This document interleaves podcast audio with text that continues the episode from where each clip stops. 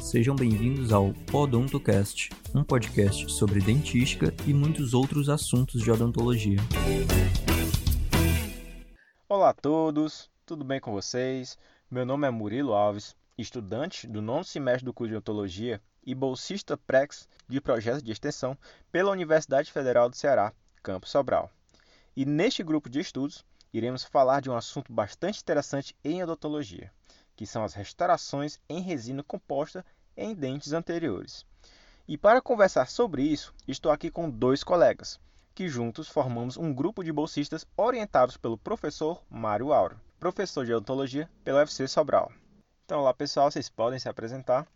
Olá a todos, olá os meus colegas Murilo e Isaac, é um prazer estar aqui em mais um podcast com vocês. Meu nome é Ana Vitória, sou aluna da Universidade Federal do Ceará, bolsista pelo PAIP Estou aqui para conversar um pouquinho com vocês. Olá, eu sou Isaac Moreira, aluno do quinto semestre e bolsista PAIP do curso de Odontologia da Universidade Federal do Ceará, campus Sobral. E para começar a falar sobre o assunto, quero perguntar a Vitória. Vitória, em que você pensa quando falamos sobre restauração em resina composta em dentes anteriores? Então, Murilo, é uma das primeiras coisas que eu penso é a questão da estética. Principalmente quando a gente está falando de preparos cavitários do tipo classe 3 que envolvam a face vestibular ou também preparos cavitários do tipo classe 4. É, vale ressaltar que é por causa da estética que restaurações em dentes anteriores acabam se tornando tão desafiadoras para muitos profissionais. Afinal, são restaurações que vão estar em evidência, vão compor o sorriso do nosso paciente. Concordo com você, Vitória. Eu mesmo possuía receio de realizar restauração em dentes anteriores devido à estética, probabilidade de errar a cor, também da forma da restauração. Mas, além da estética, também há outros aspectos que devemos levar em consideração, como a função mastigatória e a fonética que devemos restabelecer. Então, qual seria a sequência correta de procedimentos a serem realizados neste tipo de restauração? Você poderia nos informar, Isaac, os procedimentos iniciais que nós devemos realizar? Então, Murilo, para a gente iniciar né, a restauração de um dente anterior, a gente deve realizar a profilaxia dos dentes e em seguida a gente tem que selecionar a cor da resina. E para isso a gente tem que utilizar uma escala de cor em que a gente vai comparar as cores da escala com os dentes que ali estão remanescentes. É, e aí dá continuidade à realização do procedimento. Muitas vezes, somente a utilização da escala de cor ela não vai ser suficiente. E aí a gente pode ainda ter dúvida em qual a cor exata que vai ser utilizada. E aí nesse caso a gente pega pequenas quantidades, né, pequenas porções de resina é, que vão que está gerando dúvida, e aí a gente aplica é, é, na superfície do dente, que deve estar seco, sem fazer condicionamento ácido e nem procedimento adesivo. E aí a gente polimeriza. Aí, devido a isso, a gente vai ser possível identificar com maior precisão a cor que vai ser selecionada. É porque a gente vai comparar a resina na própria estrutura do dente. Mas, Isaac, uma das coisas que também podemos fazer é fotografar as resinas no dente para auxiliar na seleção de cor, não é mesmo? Isso mesmo, Vitória. A gente fotografa as porções de resina né, que a gente fotoativou no dente e aí a gente torna a imagem preto e branco com o próprio celular para a gente poder analisar é, algo muito interessante, que é o valor, ou seja, a luminosidade das resinas que a gente está selecionando. Muito boa a sua explicação, Isaac. E bem, após a seleção de cor, deve-se realizar a anestesia do dente e, em seguida, o isolamento do campo operatório. O Vitória, é, você tem alguma consideração a fazer em relação ao isolamento? Olha, Murilo, é, uma das coisas que eu gostaria de pontuar é que o ideal é que sempre seja realizado o isolamento absoluto, mas há casos em que este tipo de isolamento se mostra inviável. Nesses casos, a gente pode lançar mão de um isolamento relativo, utilizando os afastadores bucais em associação com os roletes de algodão. Agora, quando nós vamos realizar um isolamento absoluto em dentes anteriores, preferencialmente deve-se isolar de primeiro premolar a primeiro premolar. Quando temos lesões cervicais de classe 5, com margem gengival muito próxima ao tecido gengival, ou mesmo um pouco subgengival, é interessante utilizarmos um grampo de afastamento gengival, como por exemplo um grampo 212. Então, após realizar o isolamento, deve-se realizar o preparo cavitário em si. E eu acho que você podia falar um pouquinho sobre isso para a gente, né, Murilo? É claro, Vitória.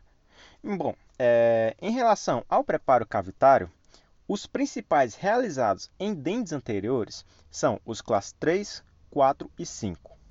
Falando inicialmente sobre os preparos classe 3, a forma de acesso destes irá depender da posição e extensão da lesão cariosa. Quando temos uma lesão cariosa estritamente proximal, em que há dificuldade de avaliação, é interessante o afastamento imediato dos dentes com tiras ou anéis de borracha, posicionados entre estes 24 a 48 horas antes da sessão restauradora. Isso facilita a avaliação da lesão e a restauração. Temos também lesões cariosas com cavidades classe 3 que podem ser acessadas via palatal. Essas possuem vantagem estética, por não envolverem a face vestibular. E o último dos preparos classe 3 são aqueles com acesso via vestibular. Estes só devem ser realizados quando não for possível por meio das vias já mencionadas, pois há uma maior exigência estética devido à necessidade de exposição visual direta da restauração, necessitando de cuidados maiores com a seleção de cor e contornos da restauração para devolver o aspecto natural do dente. E o que devemos utilizar para acessar e remover a dentina cariada, Murilo? Primeiro devemos acessar a lesão de cárie para limpeza. Remoção de dentina cariada deve ser realizada com colheres de dentina e ou brocas esféricas em baixa rotação, sempre havendo cuidado com a parede pulpar. Também é interessante utilizar pontas diamantadas 11-11 para finalizar o preparo, confeccionando um bisel com angulação de 45 graus em borda de cavidade vestibular. Este bisel aumenta a área de adesão, além de melhorar a estética, por promover interface entre resina e esmalte mais sutil podendo ser realizado em preparos classe 3 que envolvam vestibular, preparos classe 4 e 5. Isaac, você gostaria de falar como condicionar e aplicar a resina composta? Lembrando, pessoal, que é ideal realizar uma verificação dos contatos interoclusais antes de preparar o dente e restaurá-lo, para verificar os pontos de contato. Isaac, você agora pode responder a minha pergunta? Bom, Murilo, antes de aplicar a resina, óbvio, se realiza o condicionamento ácido e a aplicação do adesivo.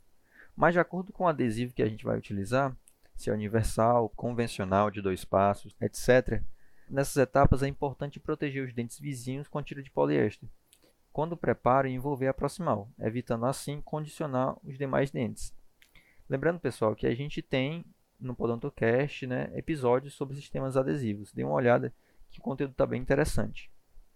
Voltando né, aqui, Sobre a aplicação da resina composta, é importante utilizar resinas que mimetizem esmalte e mimetizem dentina, para que assim mantenha o equilíbrio entre a, esses dois componentes, né, esmalte e dentina, para ter uma melhor estética.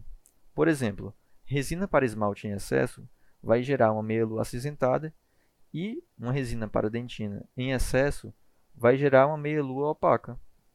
Uma observação, Isaac, é que podemos usar para dentes anteriores resinas microparticuladas, híbridas, microhíbridas e nanoparticuladas, de acordo com a necessidade estética e funcional de cada caso clínico. Obrigado pela observação, Murilo.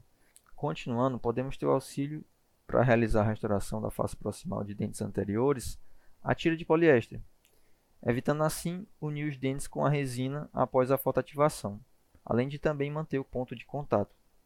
A tira de poliéster também vai auxiliar na confecção da parede palatina, dos preparos cavitários classe 4, e a gente chama essa técnica de reconstrução à mão livre, indicada para pacientes, por exemplo, que vão necessitar de uma realização imediata da restauração, ou eles vão ter pouco tempo para ser atendido. Ou também quando a cavidade é simples para ser restaurada com outra técnica que eu vou mencionar agora, que é a técnica da guia de silicone pois ela facilita a obtenção de uma forma ideal da face palatina e incisal, além de permitir uma estratificação mais precisa dos incrementos referentes ao esmalte e à dentina.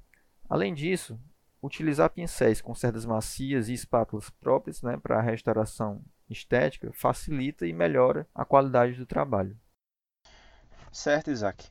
Claro que também temos a questão da fotopolimerização, mas isso vocês podem checar no nosso episódio sobre esse assunto que foi recém-postado. Bem, feita a restauração, agora vamos finalizar o procedimento com os processos de ajuste oclusal, acabamento e polimento. Vitória, você poderia falar sobre estes processos? Então, Murilo, para o ajuste oclusal, o ideal é realizá-lo com o paciente sentado e com os dentes secos. Em incisivos, além de pedir que o paciente morda a tira de carbono, a gente também deve pedir que o paciente realize movimentos protusivos com a mandíbula. Já em caninos, o interessante é realizar movimentos de lateralidade. E caso o paciente reclame de excesso de material, o carbono vai evidenciar as regiões que deverão ser desgastadas com a ponta diamantada ou com a broca em alta rotação. O acabamento pode ser realizado com brocas multilaminadas em alta rotação, que são muito boas, pois elas removem somente a resina e são eficientes para a confecção da anatomia secundária. Contudo, também pode ser usadas pontas diamantadas, com anéis coloridos vermelho e amarelos, ou verde, de acordo com a granulação específica de cada instrumento. Além destes, o acabamento também pode ser realizado com taças de borrachas e discos abrasivos em baixa rotação.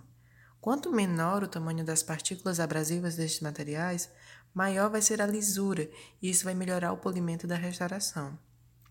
Nas interproximais, podemos utilizar a lâmina de bisturi para remover o excesso de resina caso esteja presente. E Vitória, como eu faço para identificar esse excesso na interproximal? Então, Isaac, nós podemos fazer isso utilizando o fio dental. Nós vamos passar o fio dental na interproximal e caso ele acabe prendendo ou rasgando, é sinal de que ali há um excesso. Removidos os excessos, nós podemos melhorar a lisura interproximal com a lixa de poliéster. Mas eu tenho uma observação a fazer. Devemos evitar passar essa lixa de poliéster exatamente em cima do ponto de contato para não removê-lo. Vamos buscar passar essas lixas sempre abaixo do ponto de contato. Fica melhor assim. O polimento final com disco de feltro em baixa rotação associado com a pasta para polimento é muito importante para a lisura e para o brilho, não devemos esquecer disso. E o acabamento e o polimento em dentes anteriores melhoram muito a estética, a sensibilidade tátil do paciente com a restauração e evitam também o acúmulo de biofilme, além de diminuir a probabilidade de pigmentação dessa restauração. Acho que é isso, Isaac Vitória. Muito bom um papo com vocês sobre restaurações em resina composta em dentes anteriores.